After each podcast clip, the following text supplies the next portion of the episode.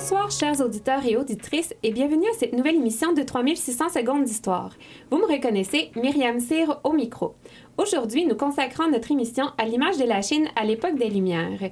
Pour cela, je suis en compagnie de Nathan Morin. Bonsoir, Nathan. Bonsoir, Myriam, ça va bien? Ça va très bien, merci toi-même. Toujours. Ensuite, nous avons Ariane Godbout à la console. Bonsoir, Ariane. Bonsoir, Myriam. Et euh, nous avons en entrevue aujourd'hui notre invitée, euh, Madame Marie-Hélène Janvier. Bonsoir, Marie-Hélène. Bonsoir, ça va bien? Oui, ça va très bien, merci. Euh, donc, Marie-Hélène qui est euh, une ancienne, ben, qui est diplômée pardon, de l'Université Laval en histoire à la maîtrise, qui occupe présentement un poste au YWCA euh, Québec pour, sur la place des femmes dans le milieu décisionnel. Elle est cofondatrice avec euh, Madame Catherine Ferland, également historienne de l'Académie Odyssée, et se prépare actuellement pour un stage en solidarité internationale au Nicaragua. Euh, c'est très bientôt, Marie-Hélène, si je ne me trompe pas. Oui, effectivement, dans un mois, je vais être là-bas, oui. Donc, sur le tourisme durable. Juste, euh, nous allons aller maintenant en pause musicale avec Curse of the Golden Flower pour nous mettre en ambiance.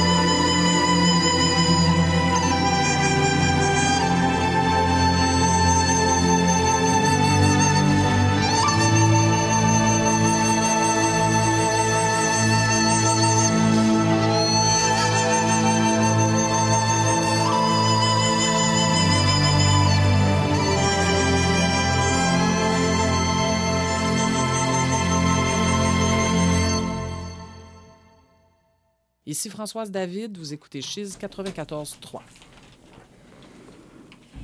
Vous êtes toujours sur les ondes de, 3, de Chiz 94.3 à l'écoute de 3600 secondes d'histoire. Aujourd'hui, une émission consacrée à l'image de la Chine à l'époque des Lumières. Je suis en compagnie, je vous rappelle, de Ariane, Nathan et Marie-Hélène, notre invitée. Donc, euh, juste avant de commencer l'émission, euh, j'avais une petite note sur mon bureau ici à Chase, comme quoi euh, on lance une campagne pour un studio mobile pour Chase et on a besoin de vous pour se doter de notre studio mobile qui va nous permettre de diffuser nos émissions partout. Donc, rendez-vous sur laruchequebec.com et vous pourrez choisir votre récompense. Il y en a pour tous les budgets. Donc, le message est fait, chers auditeurs. Non, revenons euh, à nos moutons. Euh, Marie-Hélène, tout d'abord, d'où vous est venu votre intérêt pour l'histoire de la Chine et plus précisément pour les relations qui sont tissées entre les Chinois et les Français au 18e siècle, puisque c'est là-dessus qu'on va se pencher euh, ce soir? Oui, alors, c'est une belle histoire d'amour, j'aimerais dire, car En fait, tout a commencé à, à, l'hiver 2008. J'ai eu la chance d'avoir le cours de Monsieur Laurent Turcot sur l'Europe des Lumières. Donc, je me souviens, là, j'ai vraiment développé une grande passion pour cette, cette période de l'histoire et je me souviens même qu'à la fin du cours, j'étais allée voir Monsieur Turcot. Je lui avais dit, je crois que j'ai découvert c'est une passion. Je, vais probablement faire ma maîtrise sur le sujet. Donc, par la suite, j'ai été faire le stage en Chine. Donc, l'été tout de suite après le stage qui est organisé par Monsieur Chen Wenli pour apprendre la culture, la langue chinoise et tout. Donc, c'est là que j'ai eu mon choc culturel. Je pense qu'à peu près tout, toute première personne qui va en Asie a son choc culturel. Et donc, je me suis demandé, en fait, s'il y avait eu des relations entre la Chine et la France à l'époque, outre le fait qu'il y avait des échanges commerciaux. Donc, c'est une question que j'avais à mon retour. Et lorsque je suis revenue ici, j'ai eu mon dernier cours de baccalauréat et c'était le cours de, de, fin. Il nous demandait de choisir un sujet et il y avait justement le cours avec Monsieur Lee qui était les relations Chine-Occident. Et dans la liste des, des, sujets, il y avait les relations entre la, la France et la Chine, plus précisément euh, l'impact de la Chine sur la France des Lumières. Alors voilà, c'est comme ça que j'ai commencé. Oui, exactement. Donc c'est toute une belle histoire. J'aime bien la raconter. Donc on salue M. Turcot d'ailleurs qui est venu nous voir en ondes il y a pas si longtemps et je suis sûre euh, va être à l'affût de cette émission ce soir. Nathan, je pense que tu avais une question. Oui, tout à fait. Donc tu nous, euh, tu nous as parlé de, de, cette, de ces relations entre la Chine et l'Occident, la Chine et la France, plus particulièrement au cycle des Lumières. Mais donc auparavant, comment est-ce que ça s'articule ces relations entre la Chine et l'Occident en général? Oui, mais si je remonte un petit peu là, dans l'histoire, je dis un petit peu, mais je remonte tout de même avant la découverte du Nouveau Monde, donc c'est peut-être pas nécessairement un petit peu. Donc je vais tâcher d'être bref parce que c'est quand même assez long. Là. Donc au départ, là, avant la découverte du Nouveau Monde, il y avait toujours un voile de mystère qui était, qui était sur la Chine. Seulement les échanges commerciaux là, qui avaient cours. Donc, il y avait même les Romains là, qui appelaient les Chinois Cérès, qui voulait dire le peuple éloigné qui fabrique la soie. Non, mais c'est quand même très beau et très exotique, je trouve. Donc, par la suite, on arrive à la fin du 13e siècle, en 1295, Marco Polo. Marco Polo, on le connaît surtout là, pour no notre jeu à la piscine lorsqu'on est enfant. Normalement, lorsqu'on est enfant, mais on peut continuer après. Donc, euh, Marco Polo qui, euh, oui, ça va être le premier à aller dans la Chine profonde. Donc, qui va écrire sur, sur la Chine. Il va y avoir beaucoup d'éléments qui vont être divulgués. Par contre, ces écrits vont être controversés. Donc, on va se demander est-ce que c'est vraiment vrai qu'il est allé euh, dans la Chine profonde, qu'il a vécu au, au, côté du Grand Khan, mais ça reste tout de même que ces écrits vont influencer beaucoup les, les voyageurs à venir. Par la suite, l'empire mongol qui dominait jusqu'alors va tomber. Donc, la nouvelle dynastie qui arrive au pouvoir, la dynastie Ming, va décider de fermer ses portes à l'extérieur pendant à peu près 200 ans. Donc, pendant 200 ans, c'est le, silence, le silence complet. Donc, le voile va commencer à se lever de nouveau davantage au 16e siècle. Donc là, il y a toutes les, conquêtes, les, les grandes découvertes et tout ça, les échanges commerciaux qui vont reprendre. Et c'est vraiment les Espagnols et les Portugais qui vont avoir le monopole. Je dirais davantage les Portugais qui vont avoir le monopole dans les ports de Macao et de Canton. Évidemment, ils vont être confinés aux ports de Macao et de Canton. Ils ne pourront pas aller à l'intérieur de la Chine. Et on va même dire à l'époque que les Espagnols et les Portugais là, sont responsables de la découverte, mo découverte moderne de la Chine. Donc, qui dit euh, ambition commerciale dit aussi probablement ambition évangélisatrice. Donc, évidemment, donc les, les missions espagnoles vont tenter de, de pénétrer en Chine à l'époque, mais ça fonctionnera pas. Par contre, on va avoir des écrits qui vont, qui vont être faits sur la Chine, surtout sur la traversée là, de, de, ces voyageurs-là vers, vers l'Asie. Euh, notamment, il va y avoir un voyageur, le Juan González Mendoza, qui va être le premier occidental à écrire sur, euh, sur la Chine à l'époque. Donc, il faut attendre davantage là, les, la Compagnie de Jésus en 1540 et les Jésuites qui vont être envoyés euh, en Orient. On peut, même dire que c'est davantage les jésuites qui vont être extrêmement productifs en matière de récits de voyage. Donc, celui qu'il faut retenir, le premier, je dirais, c'est Matteo Ricci. Donc, Matteo Ricci, c'est un jésuite portugais. C'est un homme de science. Donc, il faut se rappeler ici que les, que les jésuites qui sont à la compagnie de Jésus, c'est d'abord avant tout des hommes de science. Donc, de son côté, on peut même dire que c'est un pionnier de la mission chinoise. Pourquoi? Parce que pour s'attirer la sympathie de la cour impériale, et s'adapter à la culture chinoise, il va décider d'être un Chinois parmi les Chinois. Donc, il va s'habiller en lettré chinois. Il va apprendre le mandarin. Donc, c'est quand même quelque chose, quelque à l'époque. Il ne faut pas oublier que c'était le mandarin traditionnel. Donc, en 1601, Matteo Ricci va arriver en Chine. Et par la suite, il va y avoir des successeurs qui vont, qui vont avoir un impact, dont un père allemand, euh, Johann Adam Jean Schoen von Bell, qui va aussi avoir un grand impact sur la, sur la mission chinoise. Donc, grâce à ces missions-là, euh, la Chine va s'entrouvrir de plus en plus là, à l'Occident. Alors, de nombreux écrits qui vont être écrits. Pourquoi? Parce qu'à l'époque, les, les jésuites sont, sont, obligés, en fait, de rendre des comptes. Donc, ils doivent écrire qu'est-ce qui s'est passé, comment va la mission et tout, quand, point de vue politique, militaire. Se rapporter, donc, Exactement. à la direction de la compagnie. Exactement. Donc, ils, doivent, ils doivent dire comment ça va aussi, comment vont les conversions. Donc, ça, c'est très important. On arrive plus dans le cœur de mon sujet. Donc, la deuxième moitié du 17e siècle. Louis XIV, donc les gens connaissent sous le roi Soleil, il veut la suprématie. Il va même aller jusqu'en Orient pour ça, mais sous le couvert de la religion. Donc, c'est sûr que ça passe mieux. Donc, sous le couvert de la religion, euh, il va avoir un désir plus grand qui est la suprématie. Il va envoyer euh, des missionnaires jésuites. Ici, on retient les mathématiciens du roi. Donc, c'est une première cohorte qui, va, qui va être envoyée, qui va finir par arriver en Chine après nombre de péripéties que je vous, euh, que je ne parle pas maintenant. Mais vraiment, les, les, le groupe de jésuites français va être les, les, premiers à arriver à la cour impériale.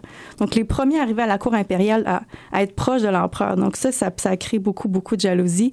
Et finalement, tous les écrits, lettres édifiantes et curieuses qui vont être écrits à ce moment-là, ça va apparaître, ça va finir par arriver dans les, les cafés, les salons, l'académie.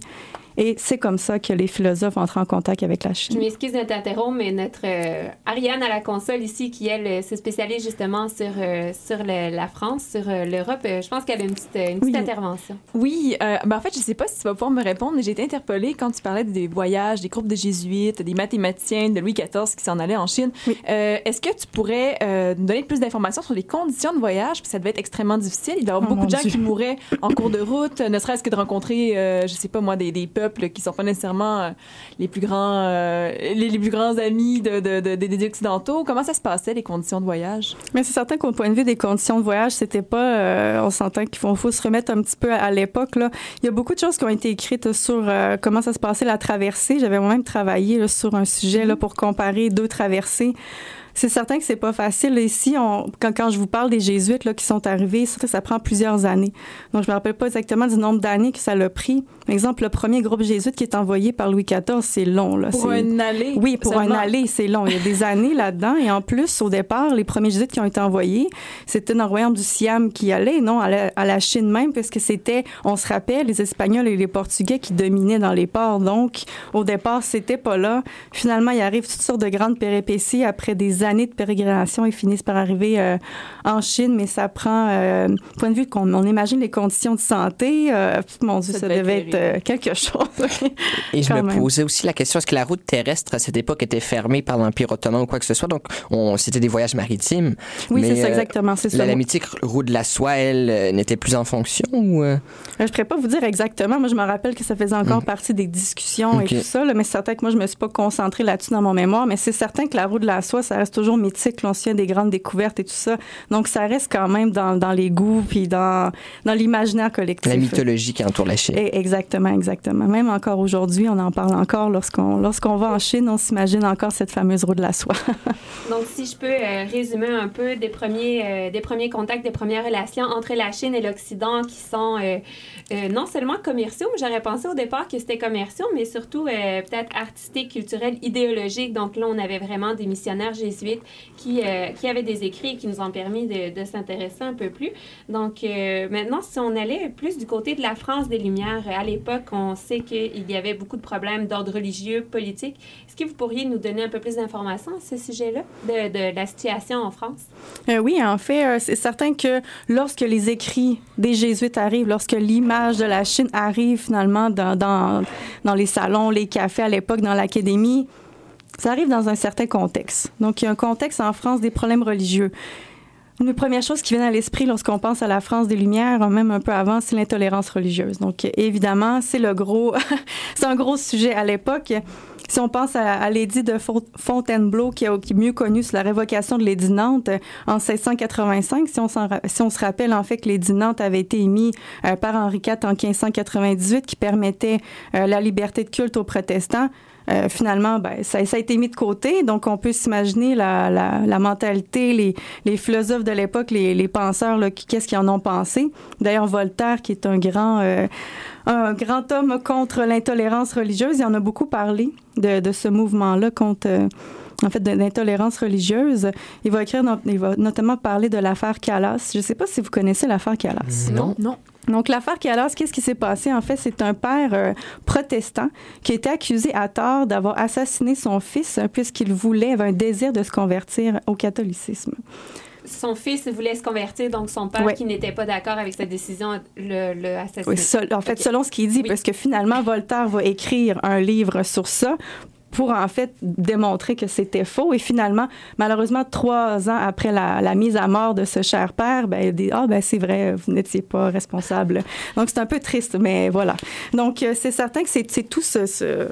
ça joue beaucoup. D'ailleurs, Voltaire, là, qui a une plume assez controversée, très critique, il va être exilé, hein, va, va s'exiler en Angleterre.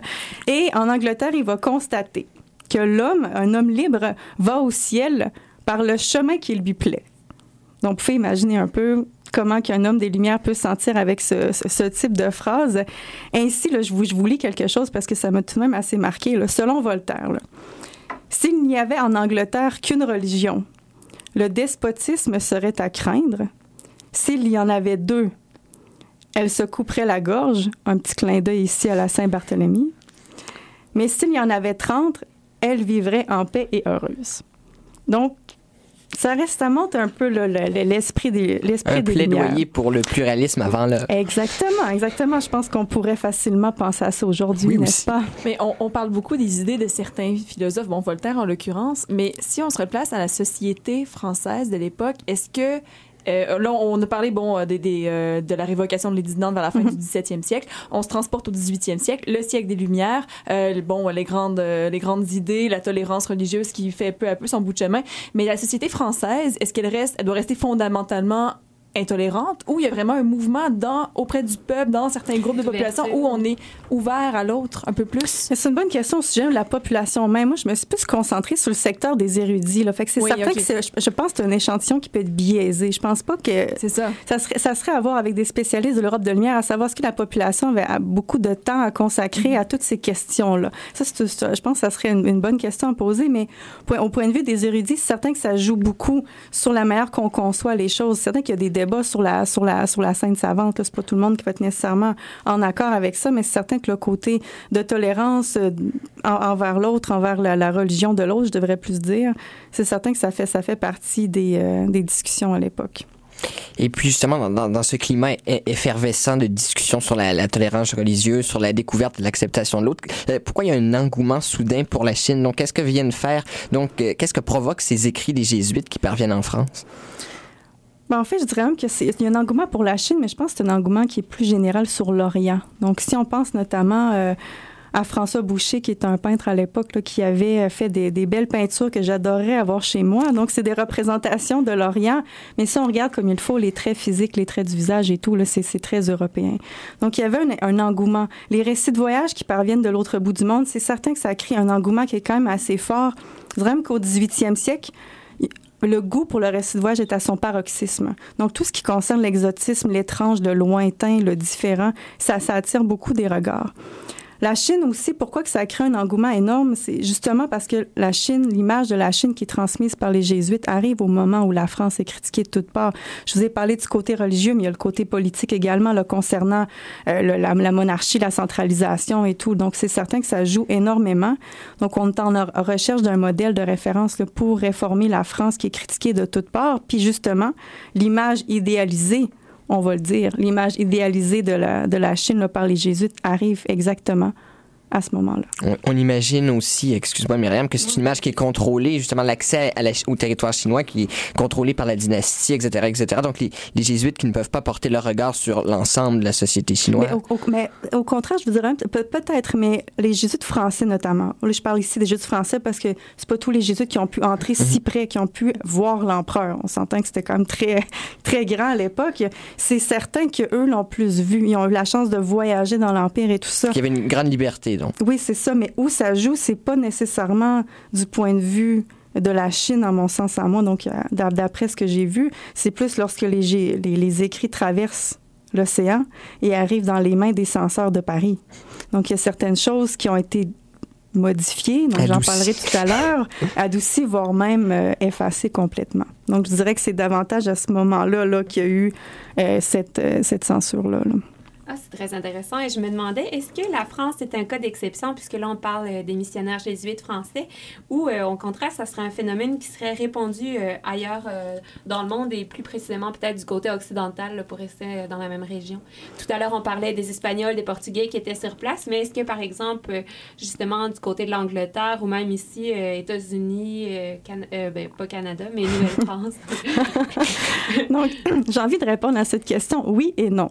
Donc, non, puisqu'il y a, y a- d'autres penseurs qui, ont, écrit sur la Chine. C'est certain que euh, l'Orient, la, Chine faisait beaucoup parler. Je peux peut-être parler de Leibniz, donc qui était un philosophe euh, allemand. Il a, il a parlé beaucoup, il a, il a- je dis parler, mais il a écrit beaucoup également sur, euh, sur la Chine. là. Il admirait beaucoup l'empereur. Je vous parlais un peu de l'empereur tout à l'heure. Il admirait l'empereur de Chine parce qu'on le considérait comme un souverain modèle qui était très éclairé, qui était amoureux des sciences, des arts. On va parler aussi que c'est un homme de morale. La- la- le peuple est, est davantage axé sur la morale que sur les dogmes, par exemple. Donc, il, était, il admirait beaucoup toutes les, les lois concernant, pas les lois, mais les écrits sur Confucius. Donc, il va admirer cette, la tolérance aussi dans, dans, dans l'Empire. Puis, vont- il va même considérer parfois que les Chinois peuvent être supérieurs en morale que la France. Donc, ce type de phrase-là, parfois, pouvait être Oui, censuré aussi ou condamné à être brûlé, ces livres-là. Justement, j'en ai un à la maison, un livre qui était condamné à être brûlé. Donc, c'est un livre de Voltaire sur la monarchie. C'est tout de même assez intéressant. Donc, euh, ben, je vous dirais ensuite, oui, la France peut être une exception. Pourquoi? Parce que c'est vraiment en France qu'on constate l'énormité de la, la masse la masse d'écrits qui ont été faits sur la Chine. Il y a beaucoup, beaucoup d'auteurs qui se sont penchés sur la question. Dans mon mémoire, je, me suis concentrée sur Montesquieu et Voltaire. J'en avais assez pour faire 600 pages. J'ai pas trop en faire. Mais ça a été difficile. Je peux vous nommer. Il y avait Diderot, Rousseau, Bale, Quesnay, Malbranche, Fénelon, Fréret, puis j'en passe. Il y en a énormément. Je vous dis pas tous nécessairement que c'était des admirateurs de la Chine, mais tout de même, ça, la France qui vit beaucoup de bouleversements, ça fait en sorte qu'il y a une certaine exception à mon sens, puisqu'il y a vraiment euh, eu beaucoup de- d'écrits qui ont été faits. euh. puis euh, ces auteurs que vous venez de mentionner alimentaient euh, le discours. Oui, en fait, c'est le, le débat complètement. Il y, avait, il y avait un débat que je vous parlais tout à l'heure entre les, les détracteurs et les admirateurs là, de- du modèle chinois à l'époque. Oui, ce, ce débat qu'on vous réserve pour le troisième bloc de l'émission. Donc, euh, dans l'une des parties de votre mémoire, vous écrivez que la Chine bouleverse les idées modernes. On pourrait partir encore là un débat sur qu'est-ce que la modernité, mais concentrons-nous concentrons-nous plutôt sur euh, quelles étaient ces idées novatrices et en quoi était ce bouleversement? En fait, je vous, je vous amènerai deux grandes découvertes qui vont bouleverser les idées modernes. je vais moderne, moderne en guillemets ici pour ne pas partir de débat. Mais oui, effectivement, donc une, une des premières découvertes, c'est les annales chinoises. Donc les jésuites vont tomber sur les annales chinoises qui sont la mémoire politique, militaire, administrative de la Chine depuis 35 siècles. Donc on réalise que la Chine est plus ancienne que le déluge. Donc, on se rappelle que le déluge, c'est le moment où l'Empire chinois aurait dû être colonisé par les fils de Noé. Donc là, on fait OK, il y a quelque chose qui fonctionne Prise de conscience La assez choquante. Voilà. Donc, notre chronologie qu'on pensait universelle, finalement, ne l'est pas. Fait que là, on va tenter, je vous épargne les détails, j'en ai mentionné un peu dans ma mémoire de maîtrise, mais on tente là, de trouver des, des- quelque chose dans les, les- les annales qui ferait en sorte que, oh oui, là, il y a eu de l'eau, fait que peut-être que c'était le déluge, donc il y a une inondation. On tente par tous les moyens de faire en sorte que notre chronologie, elle est universelle. L'autre point, on réalise que la civilisation, elle est avancée. Elle est énormément avancée. Là, évidemment, je mets des petits guillemets ici, mais on ne fait plus face aux, sau- aux sauvages d'Amérique. Je mets beaucoup mes guillemets parce que c'est pas pas bien de dire ça, n'est-ce pas? Donc, on se rend compte que c'est une nation qui, ex- qui est structurée, qui est gouvernée par un empereur, un, em- un empereur. On découvre en plus que les lois, les manières se confondent pour n'en former qu'un. Donc tout ça, ça, ça forme un tout. C'est pas possible de les séparer, même qu'on réalise que les conquérants qui ont essayé de dominer la Chine, finalement, ils n'ont jamais vraiment pu parce qu'ils ont dû se plier aux lois et aux mœurs, aux mœurs de la Chine au final. On se rend compte que elle est peut-être plus avancée qu'on le pensait. Et ça fait en sorte justement que les jésuites qui sont allés en Chine, je vous parlais tantôt qu'ils ont dû s'adapter. Donc, ils ont dû s'adapter. Pourquoi? Justement parce qu'il y avait, il y avait tout ces- ce lien-là entre les lois, les mœurs, etc. Donc, ça fait en sorte qu'il y a eu toute une controverse à cause de ça, justement parce qu'on voulait s'adapter s'adapter à la, religion. Donc, on voulait prendre certains dogmes de l'Église avec certaines paroles de Confucius. Ça crée toute la controverse des rites que je parle davantage dans mon mémoire. C'est quelque chose d'assez énorme, oui. Donc, euh, c'est ce qui termine notre premier bloc est davantage orienté sur les premières relations entre la Chine et l'Europe, ou ce qu'on pourrait appeler la redécouverte de l'Empire du Milieu. Et on s'en va maintenant en pause musicale avec une suggestion de Nathan, qui aime bien ce cher Salvador. Et donc, euh, nous allons entendre La muraille de Chine. Je n'irai pas faire ces voyages dont j'avais tant et plus rêvé. Je n'irai pas faire ces voyages, je n'ai plus envie de m'en aller. Partir, ça n'en valait la peine que si tu venais avec moi. Partir, ça n'en vaut plus la peine, puisqu'il faudrait partir sans toi. Que m'importe dès lors la muraille de Chine si je dois être seul pour en faire le tour. Que m'importe Java, les îles Philippines, Sumatra, Bornéo Ceylan ou Singapour, que m'importe Kyushu,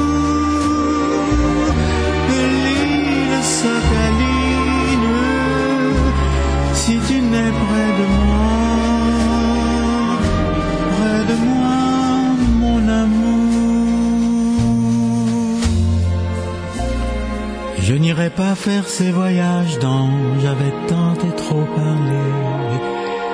Je n'irai pas faire ces voyages, je n'ai plus envie de m'en aller. Partir, ça n'avait d'importance que si tu venais avec moi. Sans toi, ça n'a plus d'importance. Alors tant pis, je reste là. Que m'importe dès lors la muraille de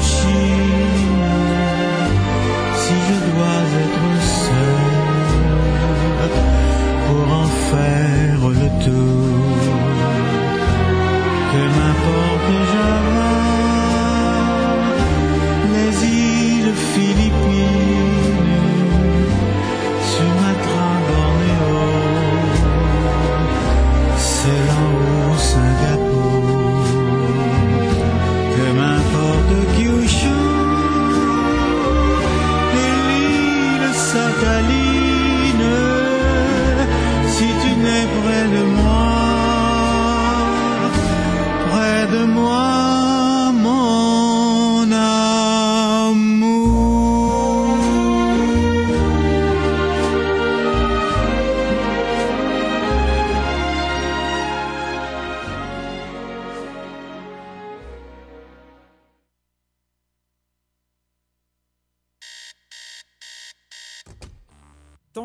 n'a pas sonné? Ton autobus est en retard? Tu peux compter sur Chiz pour être fidèle au rendez-vous.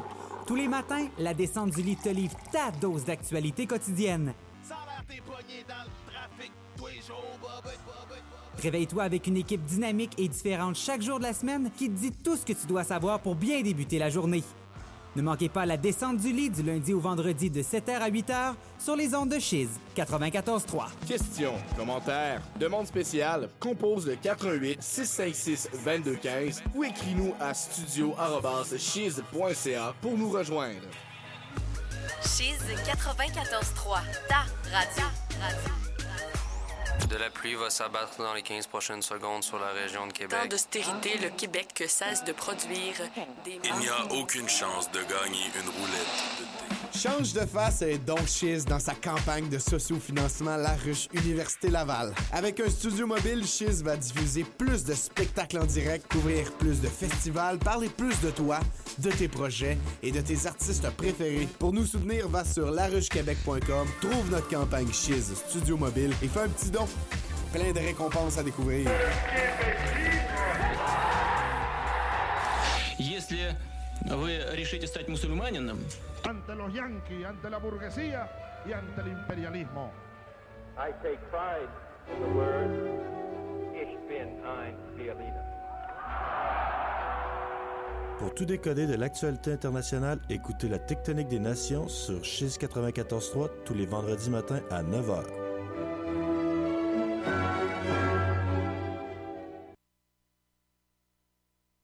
Ici Marie-Antoinette, épouse de Louis XVI et reine de France. Vous écoutez 3600 secondes d'histoire sur les ondes de Chiz 94,3 FM. Donc, toujours à l'écoute de 3600 secondes d'histoire sur les schistes de 94.3. Donc, nous attendions cette chère Antoinette. À, à chaque fois, ça me brise le cœur euh, quand j'entends la guillotine qui tombe. Donc, euh, une émission qui est consacrée à l'image de la Chine à l'époque des Lumières. Euh, toujours mirée à mon micro en compagnie de Nathan, Ariane et Marie-Hélène. Donc, euh, juste avant la pause, nous avons parlé, je vous rappelle, des premières relations entre la Chine et l'Europe, la redécouverte de l'Empire du Milieu. Donc, on a parlé que c'était une influence... la Chine avait exercé une influence notamment chez les érudits, donc la sphère savante, notamment par le biais des missionnaires français jésuites. Donc euh, maintenant, euh, pour un deuxième bloc euh, qui va être davantage consacré à la Chine comme modèle d'exotisme oriental et un objet de polémique justement sur cette scène savante. Je vais me permettre ici une petite citation pour commencer. Le meilleur remède à tous les maux dont souffrait le royaume serait de lui inoculer quelque chose de l'esprit chinois. C'était les paroles d'Henri Léonard Jean-Baptiste Bertin, ministre des Finances sous Louis XV. Donc, en quoi la Chine était le modèle à l'époque et pourquoi on tend euh, vers ces institutions ou vers euh, ces modèles-là à suivre? Dans ma mémoire, je me suis davantage consac- consacrée à deux éléments, donc le modèle religieux, le modèle politique. Donc, je vais me concentrer surtout sur ça. Bien sûr, il y a d'autres choses qui peuvent être fortement intéressantes, mais je vous dirais qu'au point de vue religieux, la Chine est un modèle puisqu'on considère que elle est, en fait, le peuple, c'est un peuple de mo- morale qui est sans dogme. Donc, on se rappelle un peu plus tôt, j'ai parlé de, de Voltaire, là, qui admirait beaucoup euh, le, le peuple, le, le peuple chinois aussi concernant les érudits, là, qui admirait beaucoup tout ce qui était la, morale. Donc, Leibniz en a aussi parlé. Donc, à l'époque, une certaine, euh, une certaine critique là, qui, qui est faite envers les dogmes de l'Église. Donc, c'est pour ça qu'on admire beaucoup ce peuple-là. Aussi, encore plus, c'est qu'à l'époque de Kangxi, donc l'empereur qui est là au moment des Jésuites français, l'arrivée des Jésuites français, il y a une tolérance qui est faite envers ces missionnaires-là. Je m'excuse de t'interrompre. Là, tu, euh, tu parles de l'empereur, mais la dynastie, puisqu'on la Chine est, ré- est réputée Qing. pour avoir ses nombreuses Oui. dynasties. Donc là, est-ce que tu peux juste nous rappeler Oui, la dynastie Qing, oui. OK, Voilà. Donc voilà, pardonnez-moi. C'est vrai que là, il y a beaucoup, beaucoup de dynasties en Chine. Mais oui, voilà. Donc c'est Kangxi qui est là, qui était là à l'époque, donc euh, pour l'arrivée des, des missionnaires. Donc euh, il y, a, une tolérance qui est faite envers ces missionnaires-là. Donc, il faut se remettre un peu dans le contexte où il y a eu euh, la, la révocation de l'édit Nantes en France, donc qui enlevait la liberté de culte aux protestants. Là, on fait face à des écrits qui parlent du fait que l'empereur tolère les missionnaires, non seulement en Chine, mais à sa cour. Donc, à la cour impériale. Donc, c'est quand même quelque chose. Et en plus, en plus de ça, en plus des tolérés, il va émettre un édit de tolérance. Donc, c'est un édit de tolérance qui a été émis par l'empereur pour les, les jésuites pour qu'il y ait une certaine liberté de culte dans, dans l'Empire. Donc, c'est tout de même assez frappant. En fait, c'est c'est très marquant. Là, Ça va à contre-courant totalement de ce qui se passe en France. Exactement. Non seulement il les tolère, mais il les tolère officiellement. Oui, voilà. Donc, c'est c'est certain que c'est quand même assez... euh, c'est c'est surprenant là, pour... euh, Pour. Exactement, pour, pour l'époque. Donc, on constate là, que le peuple chinois semble jouir d'une tolérance religieuse, là, du point de vue de ses pratiques là, et tout ça, même s'il y a plusieurs cultes différents, différents en Chine. Du point de vue politique, c'est certain que je vous l'ai dit, il y a- beaucoup, beaucoup de critiques là, qui, est fait, euh, qui, est, fait en France à l'époque, mais lorsqu'on on regarde les, les écrits qui ont été faits sur la Chine par les missionnaires jésuites, on va voir davantage un monarque éclairé. Pourquoi éclairé? Il est intéressé par les sciences de l'Europe. Donc, c'est une espèce de compromis qui est fait entre les euh, jésuites français qui sont à sa cour. Pourquoi sont à sa cour? C'est pas juste pour euh, jouir de, tout ce qu'il peut avoir à la cour impériale, mais c'est aussi parce qu'ils sont là pour échanger sur les sciences européennes. Donc, il va, il va apporter des connaissances en échange de, euh, de, pouvoir pratiquer leur, leur religion, et de tenter de d'aller chercher quelques âmes perdues, comme, euh, comme diraient certains jésuites. Même on, on considère à, l'époque que l'empereur c'est considéré comme le père de l'empire. Donc, tout ce qui est la piété filiale, donc l'importance du respect des enfants envers, envers le père, qui ensuite va avoir le respect envers les mandarins, que les mandarins vont avoir le respect envers l'empereur. Donc, ça, c'est très, très admiré au sein, de la, au sein des érudits français. On va même dire qu'il est bon envers ces sujets.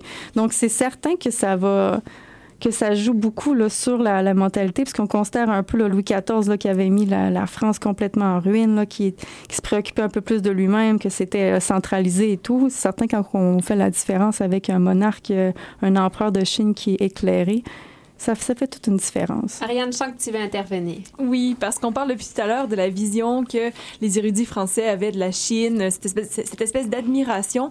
Euh, Est-ce qu'on sait ce que les Chinois pensaient des Français de leur côté? Ça, c'est vraiment une bonne question. Je me suis beaucoup, en fait, au départ, je me demandais, est-ce que je me... je, vous, ai dit un peu mon histoire d'amour, comment ça s'est Oui, passé, ça. mais lorsque Quel angle on va le prendre? c'est ça exactement. Ça. Lorsque j'ai été en Chine en 2008, j'ai eu la question euh, l'impact de l'Europe en, en- l'impact de l'Europe qui va être en Chine ou l'inverse? Donc, je me suis beaucoup posé de questions laquelle, lequel angle que j'allais choisir? Finalement, j'ai choisi l'angle de de, de, de l'impact de la Chine en Europe. Fait que je pourrais pas vous dire exactement parce que ce que j'ai lu, moi, c'est les écrits des jésuites euh, qui ont écrit sur la Chine. J'ai pas su exactement. C'est certain qu'il y avait certaines choses qui étaient faites. Là. On parle de tolérance religieuse, mais c'est certain qu'il y a eu des, mo- des moments, il y a eu des mouvements euh, qui ont été faits de la population contre, euh, contre certains missionnaires. Donc, il y a eu euh, ce mouvement-là que les jésuites, surtout les admirateurs de la Chine, tentaient de ne pas trop parler dans, dans leurs écrits. Mais il y en a eu quand même, là, c'est certain. Là. Donc, des mouvements de, ré- de réticence, mais euh, comme tu nous le disais, ton mémoire se, se concentrait sur euh, cette réaction en France, donc le regard français su- sur la Chine. Et puis, cette découverte de la Chine, ça s'est accompagné, on, tu en as glissé un mot plus tôt, d'une polémique euh, savante. Donc, c'était un objet de polémique, que ce Oui. sujet chinois. En quoi, justement, est-ce que c'était polémique? De quoi discutaient, sur quoi s'affrontaient les érudits français? D'abord, je vais peut-être me concentrer sur le mot objet. Mhm. Donc ça, j'ai été beaucoup questionnée sur le terme objet. Mon Dieu, la Chine n'est pas un objet. Donc c'est vrai qu'il y a eu beaucoup. Effectivement, je tiens à le dire, ce n'est pas ce que je veux dire. Simplement qu'à l'époque, même on un auteur qui avait appelé une Chine de papier. Donc pourquoi on parle d'une Chine de papier? C'est justement parce que on utilise la Chine de toutes parts. Donc, tantôt par la plume des jésuites, tantôt par la plume des censeurs de Paris qui vont modifier les informations à l'intérieur des écrits, et tantôt par les philosophes. Donc, C'est une Chine construite. Exactement. J'avais même utilisé à l'ép- à l'époque l'expression un terrain de bataille idéologique. J'avais enlevé le mot idéologique parce que j'étais un peu dans l'anachronisme, mais c'est ça, c'est un peu ça. Donc la Chine devait vraiment une espèce de terrain d'entente, ben, d'entente, façon de Ou de parler, et de mésentente. mésentente, voilà. Un, un terrain de débat. Donc il y a beaucoup de questions, on va se poser énormément de questions, est-ce que la Chine peut être supérieure à l'Occident? Est-ce qu'un peuple de morale peut réellement exister indépendamment de la religion et des dogmes? Ça, ça a créé énormément de débats, notamment avec la querelle des rites que j'ai mentionné brièvement tout à l'heure. Est-ce que l'empereur de Chine est plus éclairé que le roi de France? Est-ce qu'il est un meilleur père pour ses sujets? Donc, je mets père entre guillemets, mais c'est un peu l'expression qu'on entendait. Mais enfin, est-ce que l'image de la Chine qui transmise du bout du monde par les jésuites peut vraiment être un modèle? Donc, il y a eu tous ces questionnements-là qui ont été faits. Donc, pourquoi qu'on parle d'un objet? C'est qu'on a vraiment utilisé l'image de la Chine pour essayer de, convaincre un peu ses, ses propres idées, essayer de convaincre d'autres érudits. On parle euh, depuis tout à l'heure de polémique, de débat, et on voit vraiment une division, si on peut dire ça comme ça, euh, une dichotomie qui va se refléter au sein des érudits. Euh, il y a un combat entre les sinophiles et les sinophobes. Pourquoi, tout d'abord, pourquoi la Chine crée-t-elle autant de débats et euh, pourquoi existe-t-il deux clans? Oui, donc euh, peut-être expliquer brièvement sinophile, sinophobe, ça va être très rapide. Sinophile, admirateur, sinophobe, détracteur. Entre les deux, il y a les sceptiques. Donc ceux qui n'ont pas choisi nécessairement un clan, mais qui hésitent. Je vais parler en, parler tout à l'heure, Montesquieu en fait partie. Donc, il y a deux clans à, euh, l'époque de ces grands débats. Donc, durant la période pré-révolutionnaire, avant 1789, là, les philosophes français, sommairement, se divisaient en deux groupes. Donc, il y avait les libéraux qui prônent une constitution monarchique comme celle de l'Angleterre. Donc, ici, on peut placer Montesquieu dans ces clans-là. Et il y avait les néo-monarchistes plus partisan de l'absolutisme éclairé. Oui, Donc, le je ramène de éclairé de, de Voltaire Exactement. avec Catherine de Russie. C'est ça, exactement. Il la Russie, tout ça. Donc, on, on parle de Voltaire également dans, de ce, dans ce clan-là. Il va considérer Kangxi, donc l'empereur de Chine, comme étant justement un monarque éclairé à, l'image, à l'image de, de, de, de Catherine. On en parle aussi de, de, Frédéric, si je ne m'abuse. Donc, euh, c'est certain. Donc, il y a vraiment euh, le dernier groupe ici, là, des, qui vont être plus du côté de l'absolutisme éclairé, vont, vont, vont voir davantage comme un côté de la, la raison qui devrait dominer tout ça. Puis la, la Chine des Jésuites va va aller chercher, va vraiment être un exemple qu'on va aller chercher pour expliquer que c'est euh, ce côté-là qui, est- qui est mieux. Là. On parlait tout à l'heure, ben, tu l'as évoqué à quelques reprises, la bataille des rites. Oui, la Euh, querelle des rites. La querelle des rites. Suis-je en avance euh, sur le prochain bloc ou euh, puis-je questionner ben, Oui, maintenant euh, bien à- à sûr, ce non, propos, non. En quoi ça consiste la, la querelle des rites? On appelle comme la controverse des rites ou la querelle des rites. C'est, c'est vraiment un débat qui a eu cours. J'en ai parlé tout à l'heure un peu, les jésuites qui s'étaient adaptés. Donc, ils s'étaient, ils s'étaient adaptés à la, à, la, à la culture locale pour être capables d'aller chercher euh, des, des, des conversions. Donc, c'est, il y avait une confrontation théologique à ce moment-là, dans la querelle des rites. Il y avait, j'ai toujours de la misère à dire ce mot-là, européanisant. Voilà, je l'ai dit. En fait, ce côté-là, les autres, c'était plus, ils étaient plus pour on a, euh, la- l'adoption d'un christianisme qui était orthodoxe. Mais il y avait les cynicisants qui conciliaient dogmes chrétiens et mœurs et coutumes chinoises. Donc, on peut imaginer que ça plaisait pas à tout le monde. Donc, il y a eu, entre autres, ça. Donc, ça a été critiqué énormément. Il y avait aussi, on parlait d'un- terme qui était utilisé par l'em- par l'empereur qui était écrit sur son trône, mais si je peux dire trône, le mot tienne. Puis le tienne, ça veut dire le ciel matériel. Donc là, on venait euh, donner comme le côté matérialité à une chose qui normalement on devrait pas. Donc on se souvient un peu et tout ça. Puis toute cette querelle des rites-là a entraîné la chute euh, de la mission chinoise parce que finalement, il y avait tellement de débats. Il y avait tellement de débats entre, entre les... euh, entre les jésuites puis tous les autres ordres, que ça a fait en sorte que la mission chinoise, là, elle était, euh, en fait, le, le christianisme a été interdit par Kangxi en 1717 parce qu'il disait, vous n'êtes pas tolérant envers mes cultes, finalement, vous ne voulez pas qu'on les conserve, donc vous n'êtes pas tolérant, on le sera plus. Puis en 1724, c'était officiellement la proscription. Donc, euh, c'est ce qui euh, clôt, euh, encore une fois, ce bloc qui était davantage orienté sur le- la Chine comme modèle d'exotisme oriental, un objet de polémique, objet entre guillemets ici pour pas soulever de débat. Donc, on avait d'un côté les sinophiles et de l'autre côté les sinophobes. Et après la pause, on va enfin se consacrer, si je peux dire ça ainsi, à Montesquieu et Voltaire, puisqu'on les effleure depuis le début de l'émission. Et là, on va savoir un peu plus à leur sujet. En attendant, ça va tout de suite en pause musicale avec la trame sonore de The Battle of euh, Redcliffe.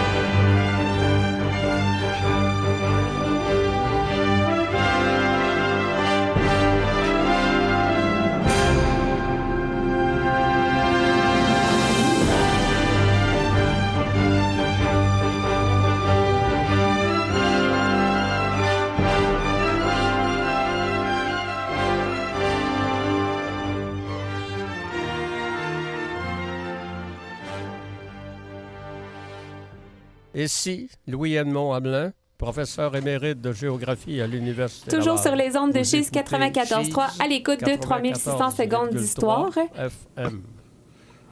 Oui, on me fait signe que ça, que ça marche. Louis, et que Louis je- Edmond a été enterré par la voix suave de Myriam. Désolé, mon cher Louis. Donc, euh, je disais que vous étiez à l'écoute de 3600 secondes d'histoire et que nous euh, consacrons notre émission à la Chine à l'époque des Lumières, plutôt la perception euh, de la Chine à l'époque des Lumières.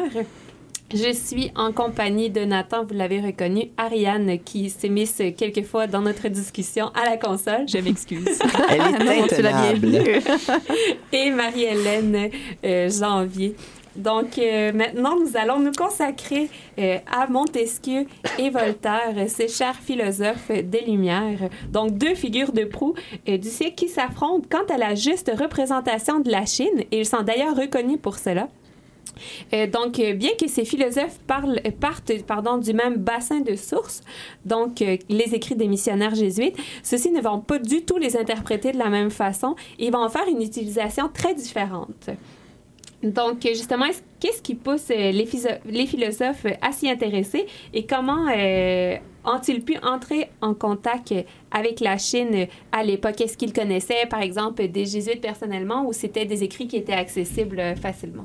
Donc, ce qu'il faut retenir de, prime abord, c'est que tout homme qui s'intéresse aux écrits, tout homme qui est érudit à l'époque va connaître la Chine. Donc, la Chine, elle est parlée de tous. Donc, c'est à, à retenir. Donc, plus comment que les deux philosophes ont entré en contact avec la Chine. Je pense que c'est ce qui pourrait être intéressant ici. Donc, si on commence par euh, Montesquieu, Montesquieu euh, est rentré à l'Académie. Il a connu euh, Nicolas Fréret, qui était un philosophe à l'époque qui était, qui était intéressé par la Chine. Donc, c'est lui, de prime abord, qui va lui expliquer qui va lui expliquer la Chine, qui va lui apporter ses idées et tout. Donc, par la suite, Montesquieu, il va être amené à rencontrer un Chinois. Donc, Fréret va lui faire rencontrer un Chinois qui est devenu l'interprète du roi et responsable des livres chinois de la bibliothèque du roi. Donc, c'est quand même assez exceptionnel à l'époque. Donc, on avait un Chinois qui avait été amené en France pour être l'interprète du roi. Donc, par la suite, il va y avoir beaucoup de discussions qui vont être faites entre Montesquieu et le Chinois Oange, qu'on appelle donc Arcadio Oange. Il va le rencontrer dans sa modeste chambre à Paris. C'est remis en question ces rencontres-là, savoir est-ce que c'est Fréret et qui se sont rencontrés, puis Montesquieu a simplement repris les écrits puis les conversations entre les deux, ou si il a vraiment rencontré le Chinois. Donc ça, c'est un débat dans, l'histoire. voilà, c'est un débat, mais euh, après avoir, euh, c'est un- une personne, un chinois qui s'est consacré sur les écrits de Oange et, et ça, lui, il va avoir écrit un journal, le, chinois. Donc, il a vraiment écrit qu'il avait rencontré Montesquieu. Donc, je peux attester, en tout cas, c'est mon point de vue, que Hmm. Montesquieu a vraiment réellement produit. rencontré. Exactement, ça s'est produit dans une modeste chambre de Paris. Donc, voilà. Donc, par la suite, Montesquieu, euh, il va rencontrer un ex-jésuite, euh, l'ex-jésuite Fouquet, qui avait fait partie de la, de la mission, mais finalement, parce qu'il n'était pas d'accord avec, avec les, euh, les, les mesures de, de, de, conversion, avait quitté. Donc, il va rencontrer ces personnages. Bien sûr, Montesquieu va aussi lire énormément, donc il va, il va lire sur la Chine comme, euh, comme, tout érudit à, l'époque, mais c'est ces personnages-là qui vont euh, lui parler de la Chine, des gens qui sont soit sont allés, soit un Chinois, soit un philosophe qui s'est beaucoup intéressé à la Chine. Par la suite, Voltaire. Donc, Voltaire, lui, il a, été au collège parisien Louis le Grand. Donc, il a eu une éducation par des pères qui lui ont beaucoup parlé de la Chine. Donc, dès, dès qu'il a eu 10 ans, donc, il a entendu parler de la Chine. Donc, on peut dire que son intérêt venait de loin. Il venait de loin, Il est finalement. tombé dedans quand il était petit. Oui, voilà. E- Exactement. Et il y a aussi un débat. Est-ce que est-ce qu'il y aurait eu des Chinois à ce collège-là ou pas?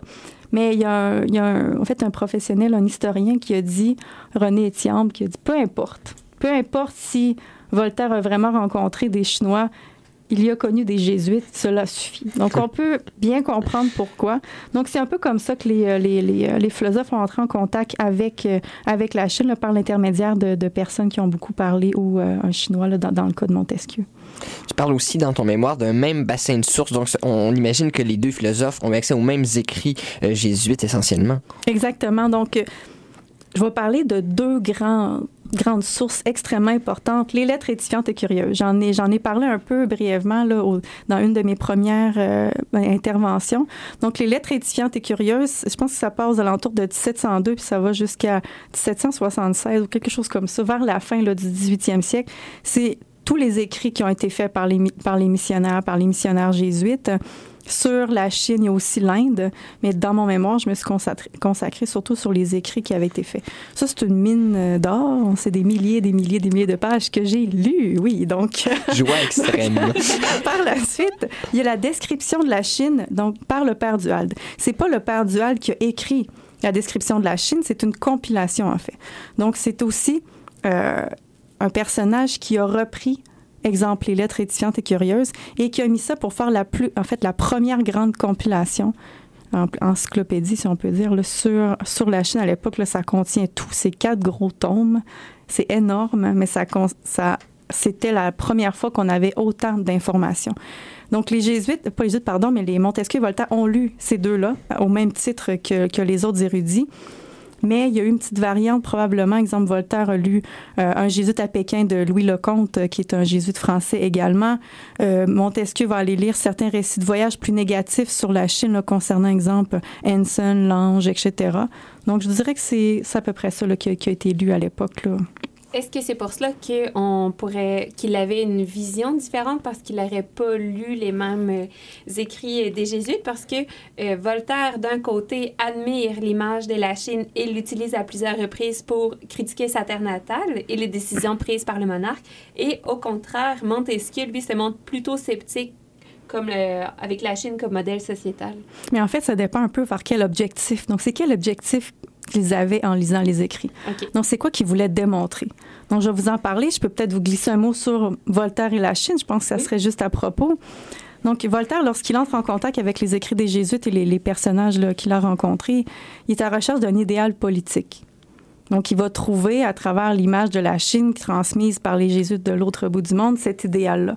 Donc, il, est à la recherche d'un modèle. Donc, c'est déjà ça son idée. Donc, on peut comprendre un peu dans quel euh, état d'esprit il va. Donc, à travers la Chine, il va voir un modèle politique qui va être régi selon des lois bienveillantes et humaines, selon ce que les Jésuites en disent. Donc, l'empereur de Chine va être vu comme un monarque éclairé par Voltaire. Il va, le donner de l'im- il va donner beaucoup d'importance à la morale, les mœurs, les sciences, les arts. On va même dire que c'est un grand amoureux des arts et des sciences. Donc déjà là, ça vient chercher... Voltaire, oui, on Voilà. l'imagine.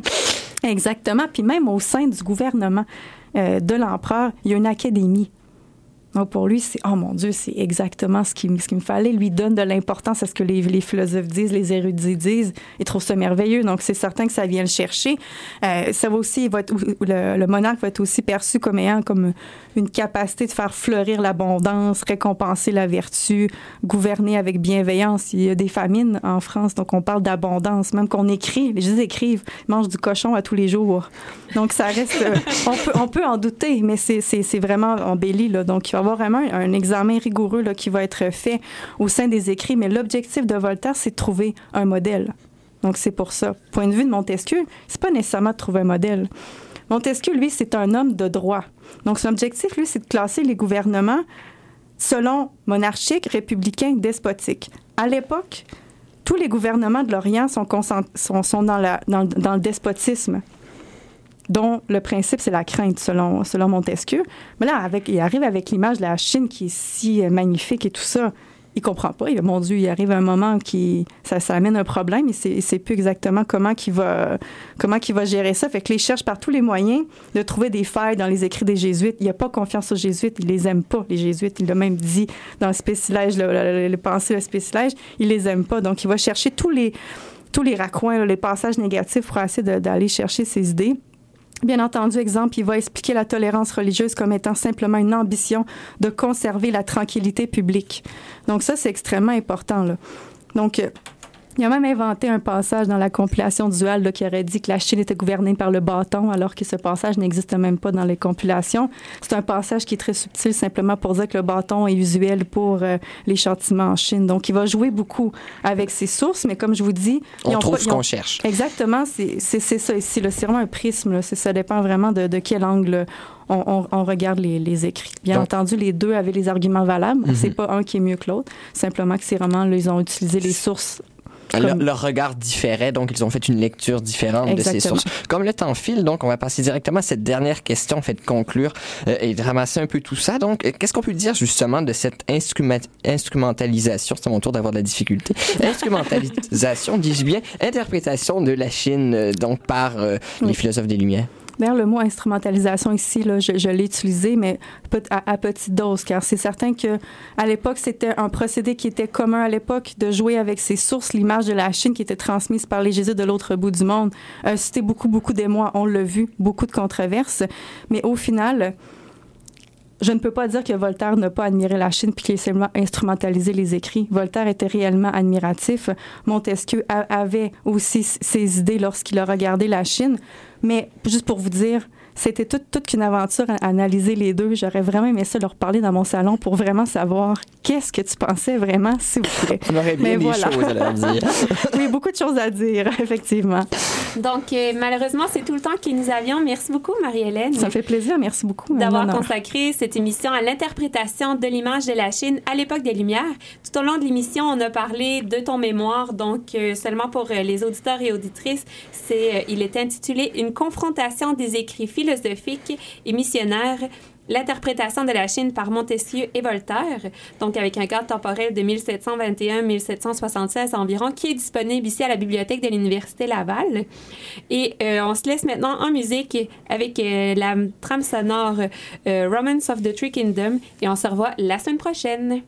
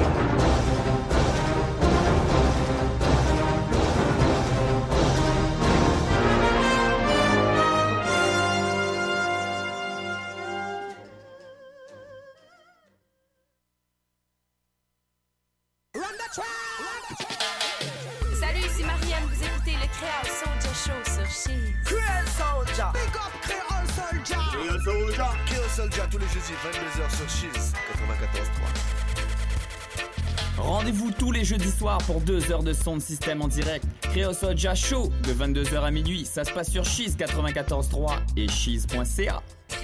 Soldier Show. Chérie, j'arrive, c'est le show culturel du retour à la maison le plus hot en ville.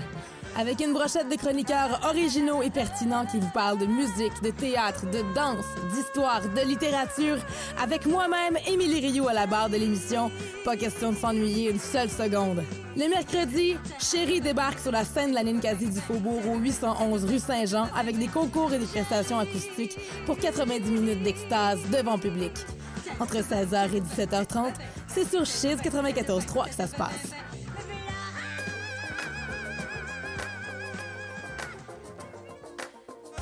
Cheese 94.3, Impact Campus, le Café Foilier et la microbrasserie Fernam sont fiers de vous présenter la Micro, une bière blanche et légère aux arômes fruités qui sera bien accompagner vos pauses et vos soirées. La Micro, disponible exclusivement au Café Foilier dans le pavillon des jardins de l'Université Laval.